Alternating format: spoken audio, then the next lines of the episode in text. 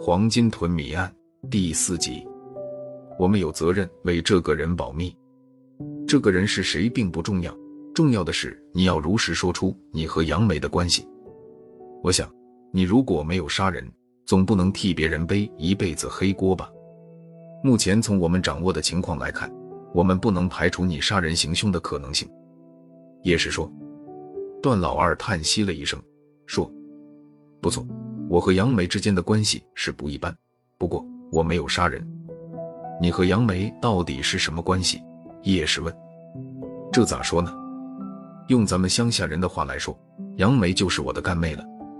段老二说。杨梅开了诊所，常坐我的车去县城医药公司进货。她叫我哥，我叫她妹子。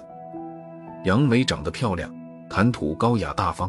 几天不见，我就觉得缺少了点啥似的。我知道，我暗暗的喜欢上了他。后来我见同村的毛永江对他穷追不放，就决定捷足先登，向他坦诚的说出了自己对他的感情。没想到被他婉言拒绝了。我从他的言谈里知道，他爱的人是王东。听说你跟你老婆闹离婚，还许诺只要他答应离婚，你就一次性付给他五万块钱，这是怎么回事？叶氏问。我老婆是个好女人，可她……段老二说到这里有些无奈。可她是个性冷淡的女人，不怕你笑话。我们之间早就没了男女间的那点事。我是个有血有肉的男人，没办法，我才这么做的。不错，我这么做的确是为杨梅，实指望杨梅能答应，我就跟老婆离婚。没想到却遭到了杨梅的拒绝。刚开始你老婆不同意和你离，后来同意离了。你为什么改变了主意？叶氏看了段老二一眼。喝了口茶水。刚开始，我以为是杨梅羞涩，不好意思答应我，依然对她抱着一线希望。有一天晚上，我出车回来，在村口的小桥上，我见杨梅和王东紧紧地拥抱在一起接吻，我就知道我彻底没戏了。过了桥，我见我女儿背着书包，孤单单地往回走，心里蓦然间感到我这么做对不起女儿，于是就改变了离婚的想法。段老二说到这里颇为动情。我不能对不起我的女儿。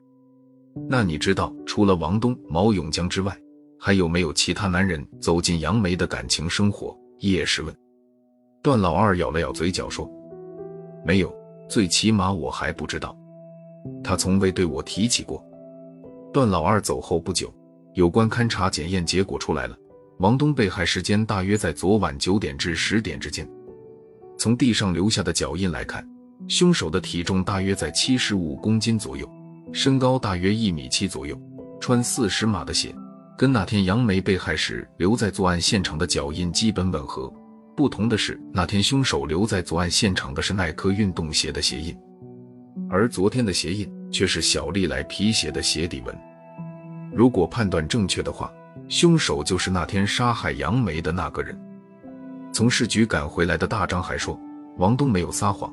经过 DNA 检测，床单上的男性精液就是王东留下的。叶氏分析，段老二的血型是 F 型，与案发现场留下的精斑和毛发的血型不符。看来段老二也不是杀人真凶。可段老二不知道，除了毛永江、王东之外，走进杨梅感情生活的第三个男人，而真正知道这个男人是谁的，很可能是王东。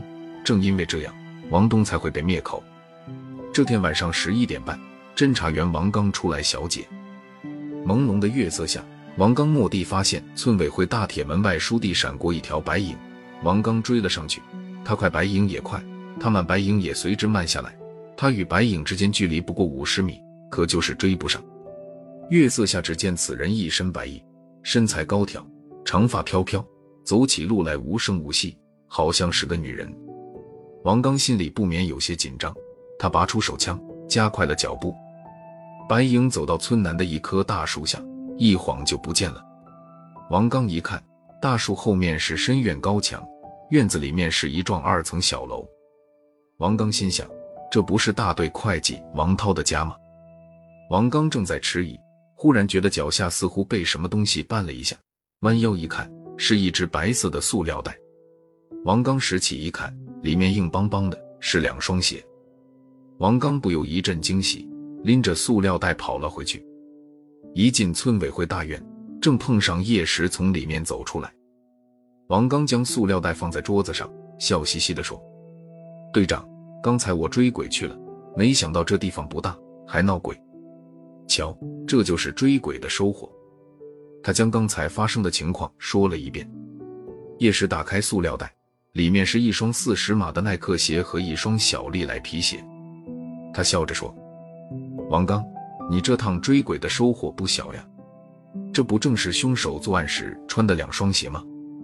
一定是知情人假扮鬼魂，暗中给我们提供凶手的犯罪证据。”王刚说：“白影看起来是个女人，可这个女人是谁呢？为什么偏偏将塑料袋放在王涛家的门前呢？”要我说，这个白影子很可能就是熟知凶手一切的人。他为了将线索提供给我们，巧妙地演了一出鬼戏。至于为什么将塑料袋摆在王会计家门口，我想会不会是这个案子和王会计有什么联系呢？不知道你们发现没有，王会计脚上穿的也是四十码的皮鞋，只不过我们没见他穿过耐克鞋和小利来皮鞋。可我们没有办法断定塑料袋内的鞋子就是王涛的。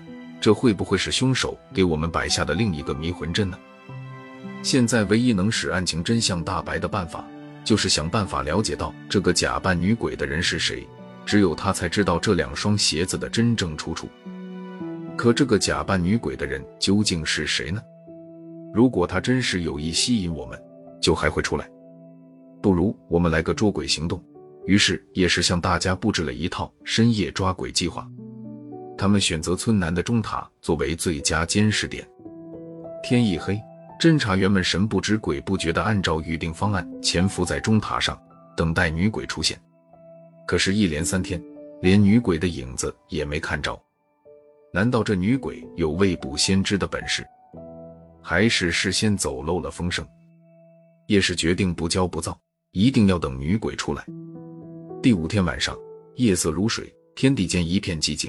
远处偶尔传来几声猫头鹰凄厉的叫声，在村南钟塔的阁楼里，王刚和李兵他们通过高倍望远镜警惕地搜索着村中的各个角落。大伙儿正在搓着手，低声抱怨着天气的寒冷。突然听见李兵轻声喊道：“目标出现了，在哪儿？”大伙儿不由一阵欣喜，围了上去。顺着李兵手指的方向一望，只见贺明家的院门开了，闪出一个白影。王刚在望远镜里看得一清二楚，那白影低着头，长发披肩，看不清面貌。王刚看了看手表，指针正指向午夜十二点十五分。叶石果断下令出击，侦查员们迅速包抄过去，在一家柴垛后面，干警们抓获了女鬼，终于看清了女鬼的庐山真面目。